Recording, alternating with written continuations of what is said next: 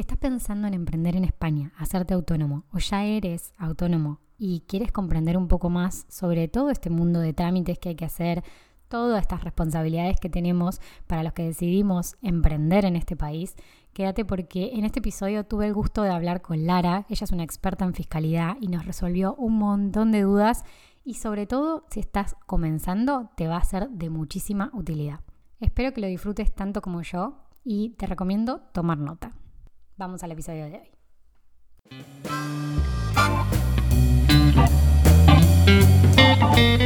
Lara, presentate para los que nos están escuchando, qué es lo que estás haciendo actualmente, quién sos, dónde estás, todo lo que quieras compartir. Eh, bueno, muchas gracias por invitarme. Un placer. Bueno, yo soy Lara, eh, tengo una asesoría fiscal centrada sobre todo en autónomos y empresas. Eh, yo a lo que me dedico principalmente es un poco allanar un poco el camino de los autónomos, dándoles un poco de acompañamiento.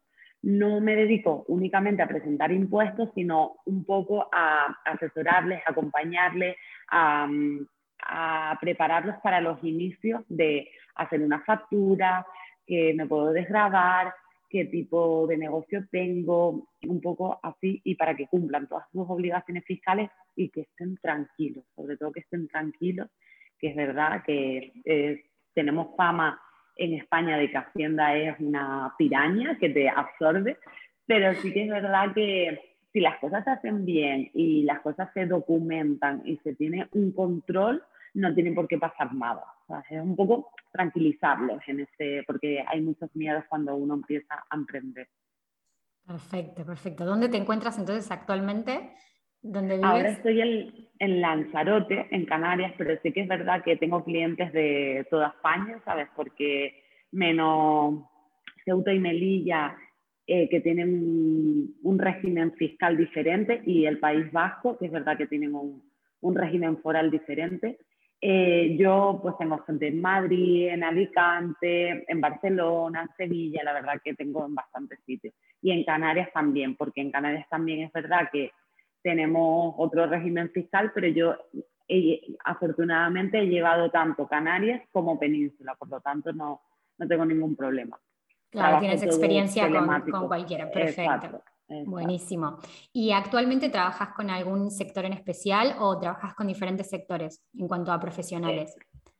trabajo mm, con cualquier sector, sobre todo suelen ser gente profesional, gente que se dedica a la, que tiene negocios digitales, la verdad, porque muchos de mis clientes vienen por Instagram o por, por este tipo de cosas, entonces sí que es verdad que tengo a mucha gente de negocio digital, pero tengo pues desde maquilladoras, eh, tengo muchos sectores de belleza, productores, gente que, mm, que tiene redes sociales, eh, de gráfica, por ejemplo, también tengo, de marketing, tengo muchísimas vale, de todo, de todo. sí, la verdad que sí, la verdad que sí. empresas, productoras, sí, sí, sí. Me encanta, me encanta porque es como que tenés ese, ese popurrí, ese poquito de cada uno y también de algunos bastantes, entonces tenés mucha experiencia de, varios sectores, está buenísimo. Pasamos a la siguiente pregunta y te voy a preguntar, ¿qué debe tener en cuenta una persona que quiere emprender o comenzar a brindar sus servicios en España, ¿no? de forma independiente? Como, ¿Cuál es ese ABC que tiene que tener en cuenta como para lanzarse a comenzar con su emprendimiento? A ver, lo primero que tiene que tener en cuenta es que eh, cuando uno se hace autónomo, eh, tiene, mm, tiene arraigado unas obligaciones. Primero tiene, tiene las obligaciones fiscales, que es con Hacienda, que dependiendo de la actividad, de la profesión y del sector, tendrá unas obligaciones u otras. Entonces se tiene que dar de alta en Hacienda y luego se tiene que dar de alta en la seguridad social, que es la, la llamada cuota de autónomos. Entonces tiene que tener, tiene que tener en cuenta que tiene que, pagar los impuestos, tanto directos como indirectos, según su actividad y según su sector, y que siempre tiene que pagar la cuota de autónomo.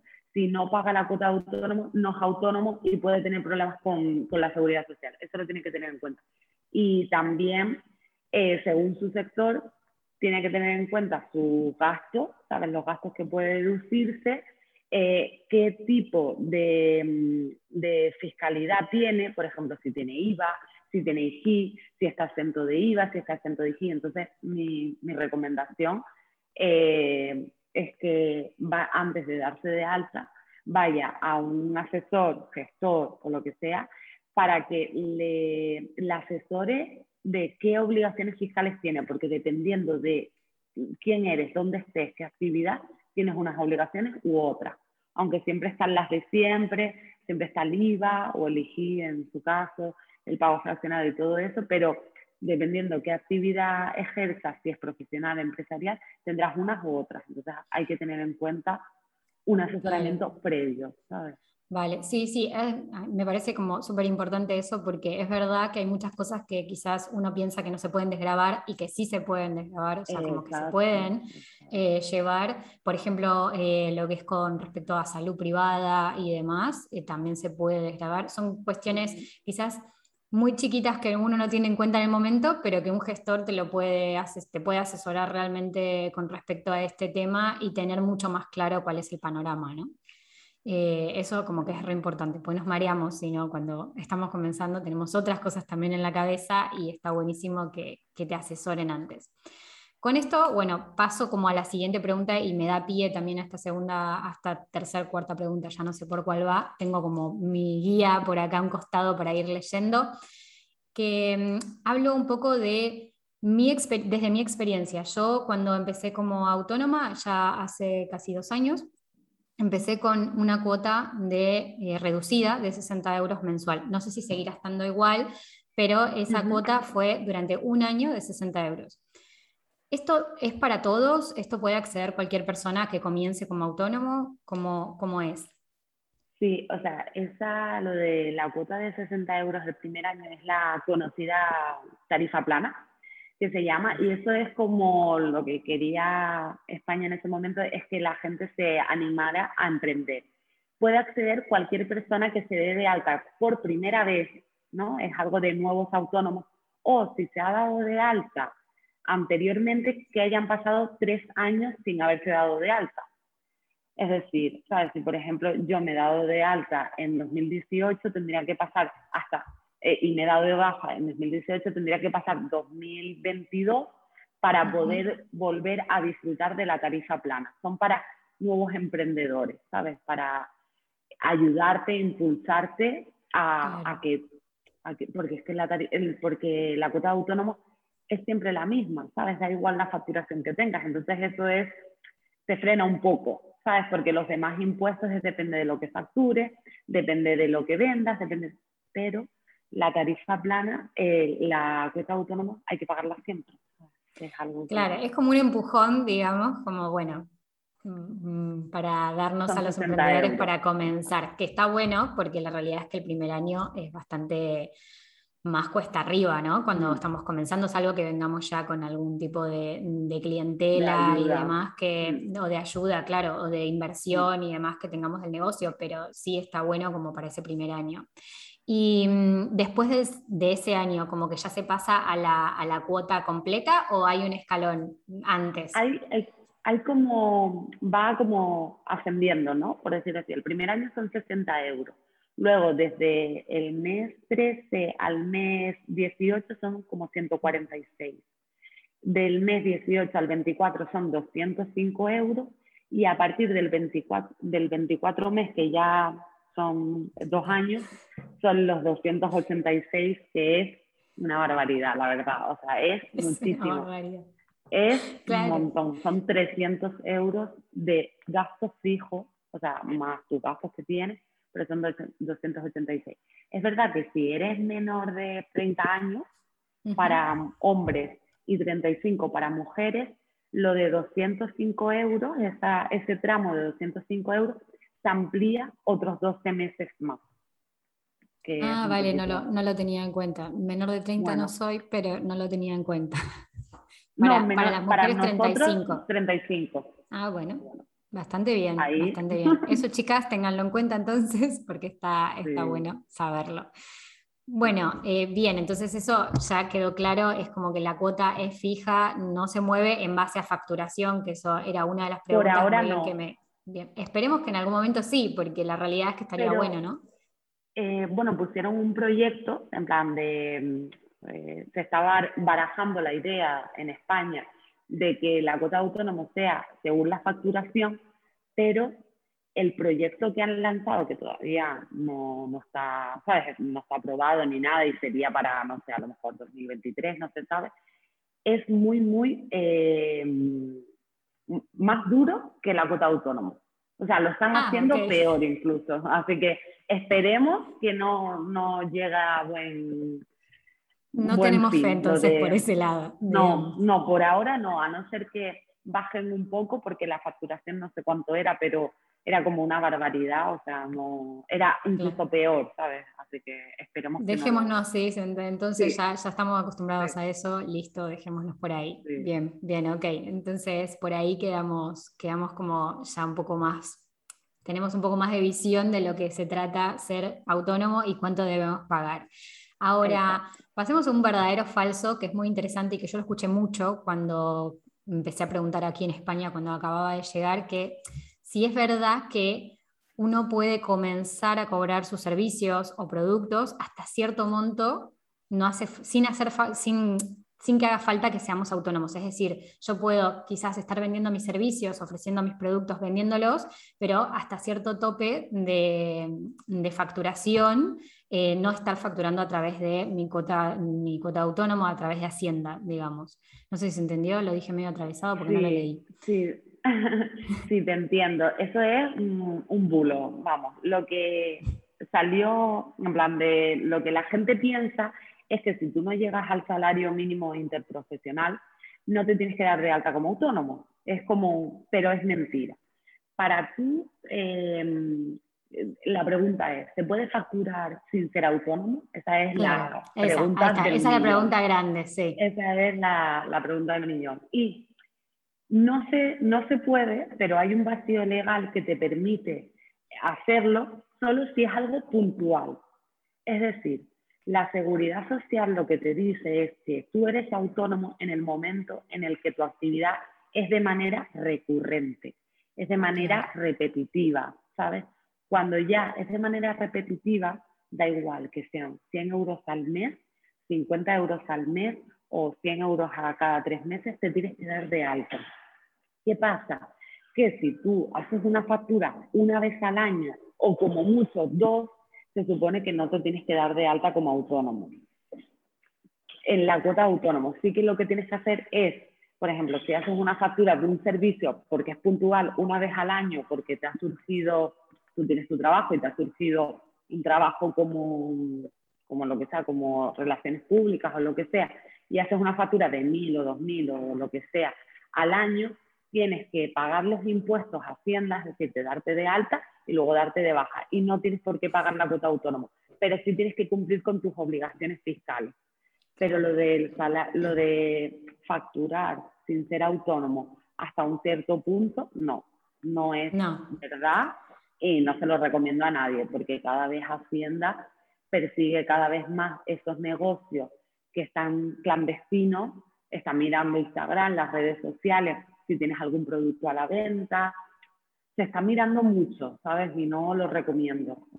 no, porque puede pasar que después reclamen algún tipo de impuesto que no hayas pagado eh, cuando, una vez que te des de alta, por ejemplo. Eso sí he escuchado que a algunas personas les pasó. Les pasó, sí. Yo conozco un caso de que estuvo facturando eso eh, un tiempo, cuando se dio de alta como autónomo, Hacienda le hizo una inspección y tuvo que pagar todas las cuotas de autónomo, perdió la tarifa plana y tuvo que pagar todas las cuotas de autónomo desde el momento en que había facturado. ¿Sabes? Que no es... No, no, no es poquito. No, no, no, O sea que es preferible hacerlo todo en blanco, como corresponde, asesorados, con un gestor, con una gestora que realmente sepa qué es lo que tienen que hacer. Más que nada también para no tener estas sorpresas a futuro. Y también hay, hay otras cuestiones a tener en cuenta a la hora de darse de alta autónomo, que no es simplemente me doy de alta y listo, sino que es darse de alta, bajo qué epígrafe, qué, qué es lo que estoy haciendo yo. Si tengo varios epígrafes, si tengo, por ejemplo, también una que sea de profesional y otro que sea por otro lado, por otro sector, eh, dependen de muchas cosas y la verdad es un mundo aparte. O sea, es como un mundo aparte, así que asesórense muy bien con respecto a eso, porque yo, por, por, ejemplo, me volví bastante loca al principio, porque claro, uno no entiende todas estas cuestiones, entonces es como que no sabe bien qué es lo que sí, qué es lo que no. Eh, una cosa que, que, también me ha pasado, que era con respecto a la facturación, para facturarle a, por productos digitales que no son físicos, sino que es servicio digital, eh, claro, si iba, iba, si no va, iba, si cuándo va, iba, porque por ejemplo en mi caso tengo clientes en Latinoamérica que no va, no corresponde IVA, pero eso fue todo una investigación, más allá de consultar con un asesor, pero a veces si el asesor o la asesora que, está no, no, está en el mercado digital, o sea, no está involucrada en ese sector, no saben exactamente qué es lo que corresponde. Entonces, por eso está bueno asesorarse con una persona que ya esté como en ese tema. Metido, sí, totalmente, porque el tema del IVA eh, y sobre todo de los productos digitales es bastante engorroso, es decir, que si te das de alta en el ROI, que también son los países intracomunitarios, eh, que si tu factura va sin IVA, por qué va sin IVA, se hace la inversión del sujeto pasivo. Es bastante, o sea, yo lo que digo, yo suelo mandar, a veces mando un cuadro de, dependiendo de la situación de cada uno, de si es cliente empresario, va con IVA, si es cliente no empresario, va así un poco, pero sí que es verdad que muchas veces digo, mejor pregunta, o sea, pregunta antes de hacer una factura, eh, si tienes alguna duda, en plan de voy a yo qué sé, voy a facturarle a un francés que está en Francia, pero el servicio lo voy a hacer en, aquí en, en, en, España. ¿Va conmigo o va sin IVA? Pues depende de la actividad, depende del destinatario, depende de muchísimas cosas. Entonces, hay que tenerlo mucho en cuenta. El cuadrito está muy bueno, como para poder hacer un check antes de emitir la factura. la factura. Está buenísimo, está buenísimo. Bien, la siguiente pregunta tiene que ver con esto de los impuestos y qué es lo que tenemos que tener en cuenta. Suponiendo que, como yo, soy autónoma, profesional de servicios y que ya estoy con mi negocio activa, ya estoy haciendo, dando esos servicios, brindando esos servicios y facturando, ¿cuáles son los impuestos que debo tener en cuenta aquí en España? Así como un punteo de, impuestos a tener en cuenta.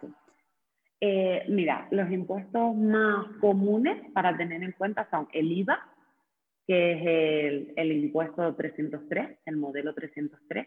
Y bueno, el IVA son, al final mm, se resume entre eh, tú pagas del IVA trimestralmente lo que facturas menos los gastos, menos las facturas recibidas. O sea, el IVA, de, eh, el IVA soportado, el IVA repercutido menos el IVA soportado. Eso es, se paga todos los trimestres y hay que pagarlo. Que casi todas las casi todos los servicios profesionales tienen que pagar el IVA, a no ser que sea un, te digo? Una actividad exenta, que eso ya es otra cosa. Luego, si eres profesional, eh, no, eh, no tienes que pagar el modelo 130, pero si tu actividad es empresarial, tienes que pagar el modelo 130, que se resume en pagar el 20% del beneficio. ¿Qué pasa? Esto solo es para los, eh, para los que estén dados de alta en actividades empresariales, pero los que están dados de alta en actividades profesionales, si el 70, más del 70% de su factura es sin retención, porque un profesional hace su factura normalmente con retención, pero por ejemplo hace su factura sin retención cuando es a un particular. ¿No? En plan de tú me prestas un servicio a mí, pero no me lo prestas como Lara autónoma, sino me lo prestas a mí como Lara persona física sin estar ejerciendo mi actividad. Entonces, si el 70% de esa factura eh, supera el 70% de facturación, tienes que presentar el modelo 130. ¿Vale? Luego, el modelo 111, que son las retenciones de los profesionales. Que eso es, por ejemplo, yo, que soy profesional, te hago una factura a ti y tiene una retención. Pues eso lo tienes que, lo tienes que ingresar en el modelo 130. Y luego, si tienes un local, tienes que presentar el modelo 115, que es la retención de ese local. Y esos son los modelos más importantes y los que un autónomo tiene. Hay algunos que solo presentan el IVA, otros que presentan el IVA y el 130 y otros que presentan el IVA, el 130 y el 111. O sea, todo dependiendo de la actividad que tengas y la facturación que tengas. Claro, acá se hace eh, una presentación trimestral por trimestre y luego al final, al final del año, al finalizar el año, mm, te creo que tenés un par de meses. El anual. El anual, perfecto, perfecto. Eh, bien, todo eso que parece como para los que no somos de, esto, de este sector, digamos, para los que no estamos en todo lo que tiene que ver con finanzas, impuestos, carga impositiva y demás, parece un chino, honestamente. Pero realmente después uno ya se va acostumbrando, sobre todo las presentaciones trimestrales ayudan a que cuando se hace el anual ya tenés un, par presentadas de las trimestrales, entonces ya, bueno, hay algo ya cargado y, ayuda bastante. Bien, eh, Lara, la verdad que me encantó hasta ahora todo lo que nos estás comentando, me parece como que es información de mucho valor, sobre todo para alguien que mm. está comenzando y que quiere como comenzar a ser autónomo aquí en España. Dentro de tus servicios, eh, ya nos has comentado, pero quería saber más precisamente cómo son tus servicios en cuanto a, bueno, yo te llamo, quiero ser autónoma, ¿qué es lo que me brindas para poder comenzar? ¿Me brindas este asesoramiento personalizado y aparte haces un asesoramiento mensual o cómo, cómo es que manejas esto? Sí. Yo lo que suelo trabajar con mis clientes es que mm, yo trabajo con ellos mes a mes. En vez de esperar a que me manden la documentación trimestralmente, yo les aviso y les digo, eh, mándenme la documentación todos los meses. Entonces, todos los meses me mandan la documentación y yo todos los meses les doy una previsión de los impuestos. Que eso lo que les permite a ellos es saber un poco eh, cuánto dinero tienen que guardar para el trimestral. Así de esta manera, cuando llega el trimestral no se asustan, sino a lo mejor le digo todos los meses, eh, tienes acumulado de IVA 200 euros el próximo mes, 300 euros, y ya el trimestral pues ya no es tan como que dices, tengo que pagar todo eso de IVA. No, ya previamente tú ya lo sabes y lo guardas. Así lo, lo suelo hacer. Luego, mm, trimestralmente les hago una rentabilidad del negocio, que la rentabilidad es un poco saber tu margen bruto de beneficio y un poco saber qué gastos te estás, o sea, a dónde te está yendo tu dinero. es un poco una visión del negocio. Y aparte, obviamente un asesoramiento, ¿sabes? Por ejemplo, muchas veces me mandan facturas y les digo, esto es deducible, esto no es deducible, les hago una guía de los gastos deducibles según su actividad. Y la verdad que con eso, más o menos, eh, se hacen una idea de su negocio. Luego, eh, suelo tener bastante llamadas de lo que tú dices, lo que me preguntaste antes de, pues si lleva IVA, si no lleva IVA, un acompañamiento. No les dejo solo a, a de, de, los trimestrales ni nada, sino tengo un acompañamiento, suelo hablar con ellos por email, por WhatsApp, un poco Vale, buenísimo, súper completo, súper completo. Mm. Sobre todo esto del rendimiento está buenísimo como para que también podamos tomar decisiones, ¿no? O sea, importantes, mm. para saber dónde se está yendo el dinero y demás. Exacto, porque muchas veces a lo mejor me dicen, me, voy a invertir en este local y voy a hacer una reforma. Y a lo mejor tienen un rendimiento neto, va, o sea, bajito, que solo tienen un 10% de beneficio y a lo mejor les digo, a ver, yo esperarle un poco, a despegar un poco la facturación o tener más clientes, ¿sabes? Me suelen, me suelen preguntar, ¿sabes? Si no me preguntan, pues a lo mejor les digo, pues puedes reducir gastos aquí un poco, ¿sabes? Ayudo un poco en ese sentido. Está, está, buenísimo, está buenísimo. Y ahora que ya tienes, bueno, bastante experiencia en esto y que ya trabajas con bastantes emprendedores, eh, ¿cuáles son las primeras recomendaciones que le dirías a alguien que quiere hacerse autónomo, que está pensando en emprender?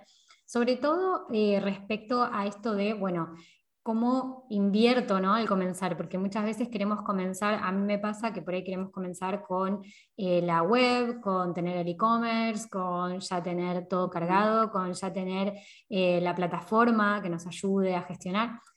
Y quizás mucho yo aviso que estaría bueno comenzar con este MVP que siempre se recomienda, con este producto mínimo viable, como para realmente abaratar los gastos de comienzo. Pero ¿qué es lo que sueles eh, ver tú puntualmente y qué es lo que recomendarías, ¿no? O sea, para alguien que está comenzando.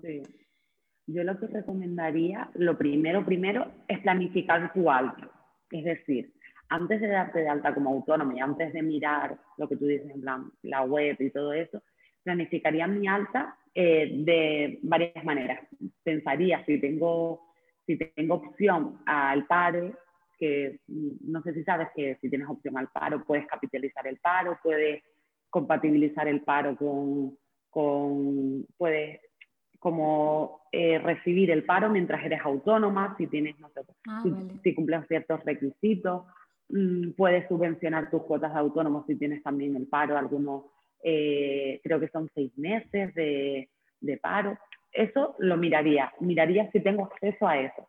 Si, si no tengo acceso, también miraría si tengo acceso a la tarifa plana, si cumplo los requisitos para hacerte una previsión y si tengo acceso a alguna subvención, tanto estatal como, mm, como de tu comunidad autónoma, como provincial o algo. Me miraría, iría a la Cámara de Bueno, aquí, por ejemplo, la gente lo que suele ir es a la Cámara de Comercio.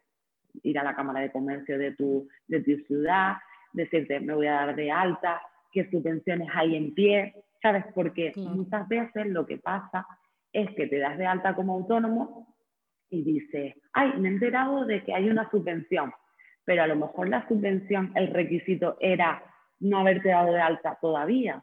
Entonces yo planificaría un poco eso.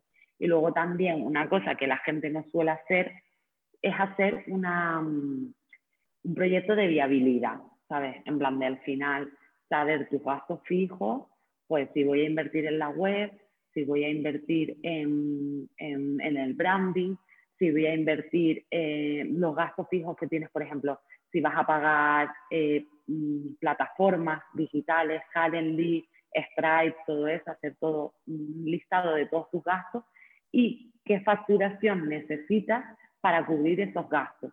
Y según la facturación que necesitas, cuántos clientes necesitas al mes para tú decir, ¿es viable o no es viable? Porque si a lo mejor para cubrir tus gastos fijos necesitas 20 clientes al mes y tú tienes un nicho de mercado de 5, luego vienen que todos los comienzos son difíciles y que no quiero decir con eso de que no se lancen a emprender, pero está bien tener unos números previos para tú saber a qué te enfrentas, ¿sabes? Claro, claro. Y aparte también estoy pensando que me parece que ya pasó un poquito de moda el tema de colocar precio a nuestros servicios por hora, sino más bien mirar esos números que estás comentando para no pasar, a mí me ha pasado, ¿eh? o sea, eh, esto es a prueba y error y muchas veces es, bueno, la verdad es que no era por ahí y ahí aprendí.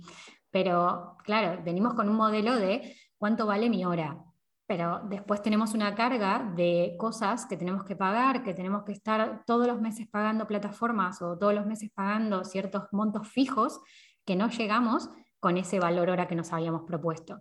Entonces ahí es donde va una balanza y va una medición de esto que estás comentando. Es que lo necesitas, es que lo necesitas para saber tus bases de negocio y lo necesitas para lo que tú dices, para eh, saber tu precio, porque precio hora, o sea, se te va a ir mal, ¿sabes? Porque al final no es tus horas de trabajo, sino que esas horas de trabajo aparte vienen aparejadas pues eh, luz, agua, mm, eh, tus dietas, mm, eh, todas las, herramientas que utilizas, si a lo mejor eres ilustrador, el, el Photoshop, todo eso, está dentro de tu trabajo y tú tienes que recibir más de lo que te está costando tu trabajo. Ah, y aparte también estoy pensando que todos los que trabajamos en forma digital, remota, bueno, algunas veces parece como, bueno, no, pero no tienes gastos fijos. Un montón de gastos mm, hay. O sea, no solamente lo que paguemos mensual, sino que también el ordenador. Dentro del ordenador nosotros tenemos un gasto. Internet, o sea, pagar internet todos los meses es un gasto que tenemos que tener en cuenta. Eh, y también creo yo, eh, con todo esto, que también como, bueno, justamente en este año hice una reevaluación y demás, me parece que está bueno pensar formas diversas de cobro, formas diversas de poder ver realmente cómo voy a cobrar mis servicios para que nos sirva a nosotros y para que también les sirva al cliente de esa forma, ¿no? O sea, hay servicios que se cobran mensualizados, hay servicios que se cobran, por ejemplo, por única vez, pero se trabaja durante dos meses, por ejemplo, vamos a suponer, hay servicios que también se trabaja, por ejemplo, con un pago inicial que es fijo y luego mensuales. Bueno, todas esas cosas hay que tenerlas en cuenta y justamente esto que está diciendo Lara me parece como súper válido, súper puntual, como a tener en cuenta de hacer estos números antes. Porque una vez que damos el enviar presupuesto, ya está. Así que eso hay que tenerlo en cuenta. Bien, bueno, muchas gracias por todos estos datos. Ahora sí quiero hacer preguntas que tienen más que ver con lo que nosotros trabajamos, con lo que nosotros nos dedicamos y quiero saber tu experiencia, cómo te manejas y demás. Em, la primera pregunta tiene que ver con organización. ¿Cómo te organizas para gestionar la comunicación con tus clientes? Que algo nos contaste igualmente de cómo te manejas. Y el día a día de tu negocio en general, si utilizas alguna plataforma, alguna herramienta digital, cuéntanos un poco sobre eso.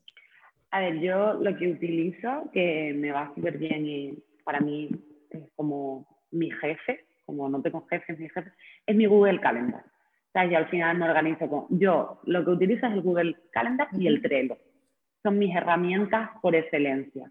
El Google Calendar lo utilizo para eh, tener reuniones, citas, utilizo el Calendly para tener reuniones con mis clientes, nuevos clientes, clientes que ya tengo, tal.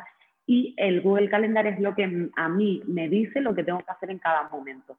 Yo suelo dividir mis tareas o en bloques de trabajo, la verdad, yo funciono más por bloques de trabajo. Y los bloques de trabajo yo los divido en clientes en negocio, ¿sabes? cosas que sean para crecer tu, negocio, objetivos trimestrales, anuales, eh, objetivos de comunicación y luego redes sociales. Esas son mis tres bloques de trabajo que yo tengo. Entonces, cuando estoy con el tema de clientes, no miro nada de redes sociales ni de negocio. Cuando estoy con el negocio, no miro nada de los clientes. Me pongo eh, dos veces al, eh, ya los clientes les aviso, les digo cómo es nuestra comunicación, yo suelo responder a todos los emails y a los WhatsApp una vez al día y entonces yo me, yo me marco, eh, por ejemplo, a las, a, las 12 y antes de irme miro el email y miro el WhatsApp y dejo contestado todo. Hay veces que no me da tiempo, no pasa nada si tardo un día más. Las, las urgencias sí que las hago ese día, pero sí que es verdad que muchas veces eh, contesto, lo hago mañana o no sé qué tengo esa fluidez con mis clientes y la verdad que en eso no tienen ninguna queja porque una vez al día suelo contestar todo. Y luego con el Trello lo que hago es me marco las tareas de cada cliente. Por ejemplo, cuando me entra un presupuesto nuevo, pues le tengo que enviar la propuesta, después de enviarle la propuesta le hago tal. Ah, hago un seguimiento del cliente o si tengo que pedir alguna subvención, pues eh, pongo la tarea subvención eh, le tengo que solicitar el DNI, le tengo que solicitar tal, y voy haciendo las tareas que me va diciendo Trello. Y así funciona, y la verdad que funciona bastante bien. Es verdad que lo que estábamos hablando previamente al podcast, septiembre es una locura, porque al final agosto ha sido muy slow, aunque no me he cogido vacaciones de tal, pero la gente eh, va como necesito esto, necesito esto, necesito esto. Y hay veces que se me hace una lista de tareas interminables que digo, hoy no las termino, pero intento gestionarlo, mirar las tareas que son para hoy o para mañana, lo demás que puede esperar me lo pongo para otra semana. Y la verdad que, que yo con Google Calendar estoy muy contenta. Y es la, la plataforma que más utilizo Google Calendar, Trello, Calendly y Zoom. Son mis aspectos digitales que más utilizo. Perfecto, sí, herramientas que se complementan entre sí porque mismo desde Trello, eh, desde, desde Calendar se puede llevar cosas a Trello, de Trello, así viceversa, como que la realidad es que están todas muy conectadas, bueno, Calendar ni hablar, que está conectadísima con Google Calendar, entonces es como que tenés todo en dos lugares muy bien repartidos, o sea, está muy bueno, muy bueno. Eh, me encanta tu forma de organización. Justamente creo que, no me, no me, si no me equivoco, hoy o el, bueno, hoy ahora que estamos hablando, ¿no? Viernes. Eh, o la semana que viene, no lo sé, pero va a salir un post de organización semanal en bloques. Es muy práctica porque de esa forma también puedes meter todas las tareas que estén relacionadas entre sí en esa categoría. Entonces, más operativas, más estratégicas, más de, bueno, de producción y demás, como que viene muy bien organizarlas así. Me encanta este ejemplo, un ejemplo muy práctico a tener en cuenta para los que están buscando organizarse. Y ahora sí, pasamos a lo que tiene que ver con la comunicación. ¿Qué es? ¿Cómo manejas o cómo llevas la estrategia de Instagram? Y también un poco si nos quieres contar alguna estrategia que tengas por ahí guardada eh, sobre captación, ¿no? Porque imagino que debe ser mucho de referidos, pero seguramente algo más tengas bajo la manga.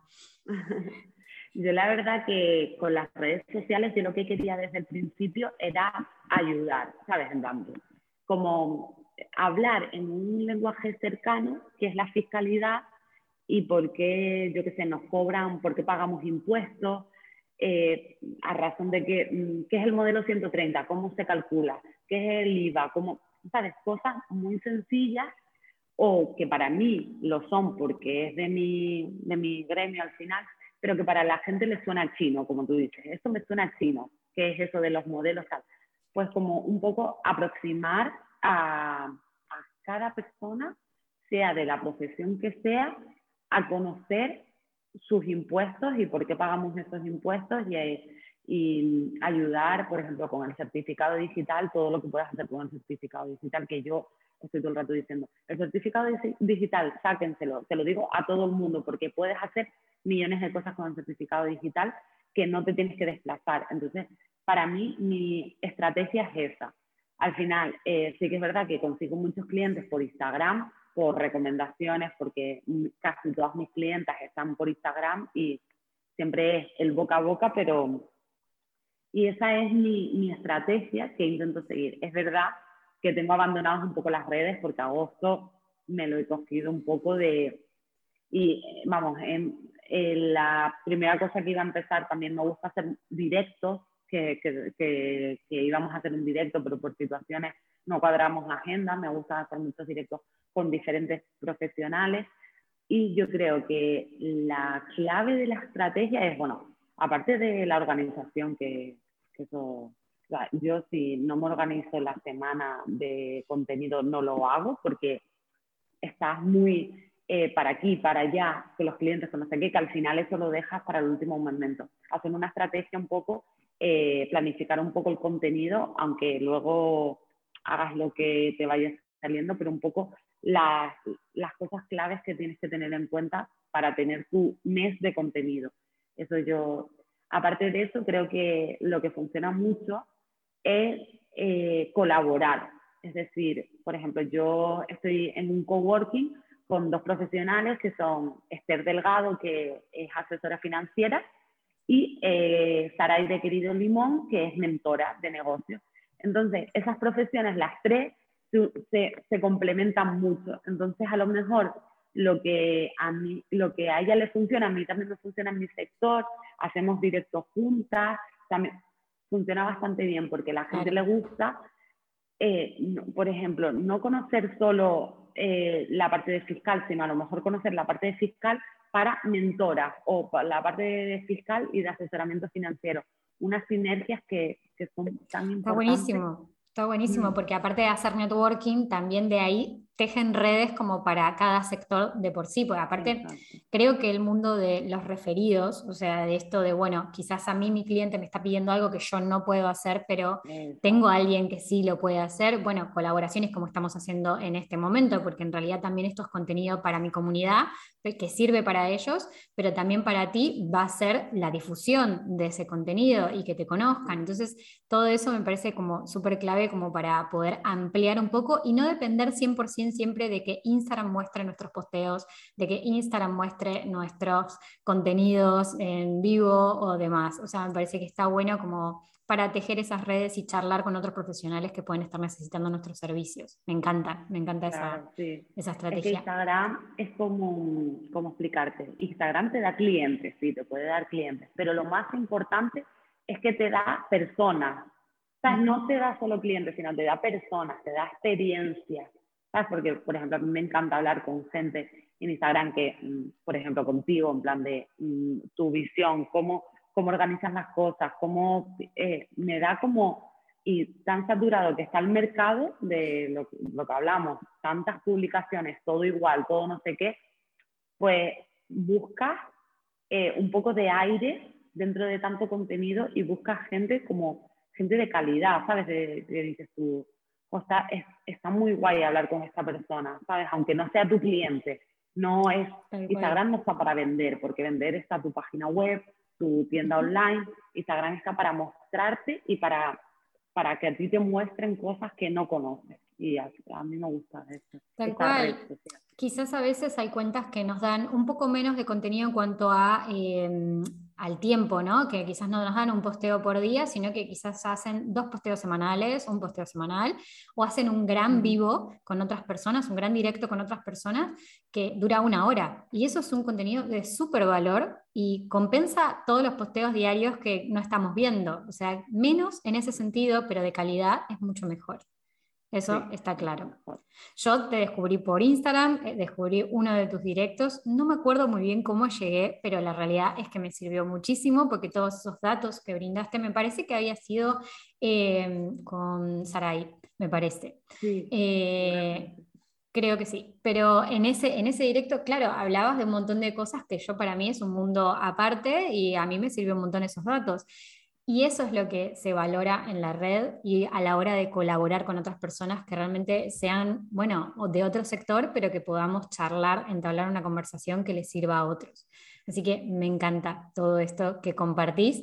Ánimo por este nuevo ciclo del Instagram. De a poquito se puede. Yo creo que tenés mucho contenido para compartir mejor hecho que perfecto en ese sentido y sobre todo que sea un mensaje que llegue al otro y que lo estén pidiendo y que sea contenido de valor, como siempre se dice, lo que pasa es que contenido de valor ya está muy quemada la frase, entonces muchas veces decimos, bueno, es cansador el contenido de valor, pero realmente hay mucho por hacer. Sí, yo creo que lo de contenido de valor está como un poco eso, trillado, pero lo que, mm. lo que yo quiero, eh, no sé, como transmitir es que un contenido de valor no tiene que ser con palabras técnicas y que sea súper útil, no sé qué, pero a lo mejor una conversación como tenemos tú y yo, una conversación con compañeras, para una persona puede ser contenido de valor, porque a lo mejor en este momento hablas de los problemas que tienes para emprender, o el problema del día a día, o del agobio, porque no se habla de eso, no se habla de, de, de los ataques de ansiedad que te dan, de las migrañas que te dan en el trabajo, de eso no se habla, entonces a lo mejor eh, eh, ver Instagram que solo se vende, solo se vende, que es un mundo súper yuppie y súper mi, mi, taza de café con mi agenda, tal. Todo perfectito. Está bonito mostrar eso, pero también está bonito mostrar las dificultades que tenemos. Y eso para mí también es contenido de valor, ¿sabes? como Tal cual, humanizar un poco más y hacer un poco más este lifestyle, pero que sea real, no el lifestyle que queda todo, todo tan divino y todo tan perfecto, sino de decir, bueno, esta es mi realidad. Y también mostrar, eh, este, bueno, hay un grupo que se llama Fuck Up Night, que muestra como los errores, digamos, de, los emprendedores, los que tuvieron errores como importantes y cuentan un poco cuáles son esos errores. Y a partir de esos errores otra persona puede aprender también, porque nosotros mismos aprendemos de cada una de las cosas que no nos salen. Entonces, eso también es algo compartible y dejar un poco eh, de lado la venta, como vos decís, me parece la venta como tan directa y compartir eh, más una conversación de amigas y, de lo que me podría preguntar una amiga sobre mi negocio, contestarlo de esa forma y no con palabras técnicas para que quede guay, digamos. Mm. Nada más. Totalmente. Perfecto, me encanta, me encanta, eh, Lara, esta conversación. Ya llevamos casi una hora hablando. Mira cómo pasa el tiempo. Ha rapidísimo.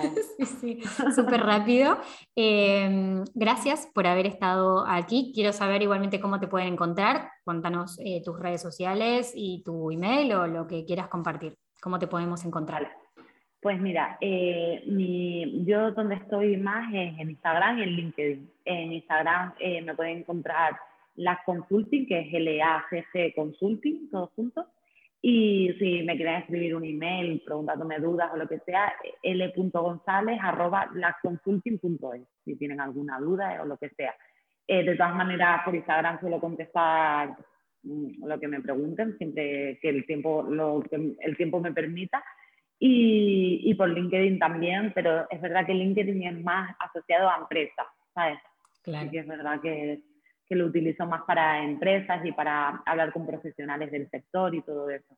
Pero esas son mis redes sociales. Ya no estoy en ningún sitio más, que me parece ya una barbaridad tener todo el día, ¿verdad? Pero bueno, es mejor eso. Estar en pocos sitios, pero estar, estar bien. Así que, pero estar presente, perfecto. Bueno, la pueden encontrar por allí. Entonces, eh, gracias, muchísimas gracias por, por, participar de este podcast. Me encantó, creo que es información de mucho valor y espero que, bueno, que también hagamos algún directo en alguno de, este, de estos días y nos organizamos para, para hacerlo, para compartir por otro lado, pero esto queda grabado y que va a quedar ahí en la plataforma para siempre. Seguramente en una semanita salga, así, así ya lo puedo compartir con la comunidad. Gracias, Lara, por participar. De verdad, de verdad. Nada, cuando quieras hacemos otro Instagram, eh, otro directo, otro podcast que me ha encantado. Vale, gracias, gracias. Chao, chao. Si te gustó este episodio, te invito a que hagas una captura de pantalla y nos compartas en redes sociales, arrobándonos, arroba Consulting y arroba regiarbranding. Nos encontrás así en Instagram principalmente y si estás en alguna de estas plataformas que te permiten hacer una reseña o dejar una valoración, nos ayudaría un montón que lo compartas para que más personas nos escuchen y tengan esta información. Gracias a todos por escuchar. Nos vemos la próxima.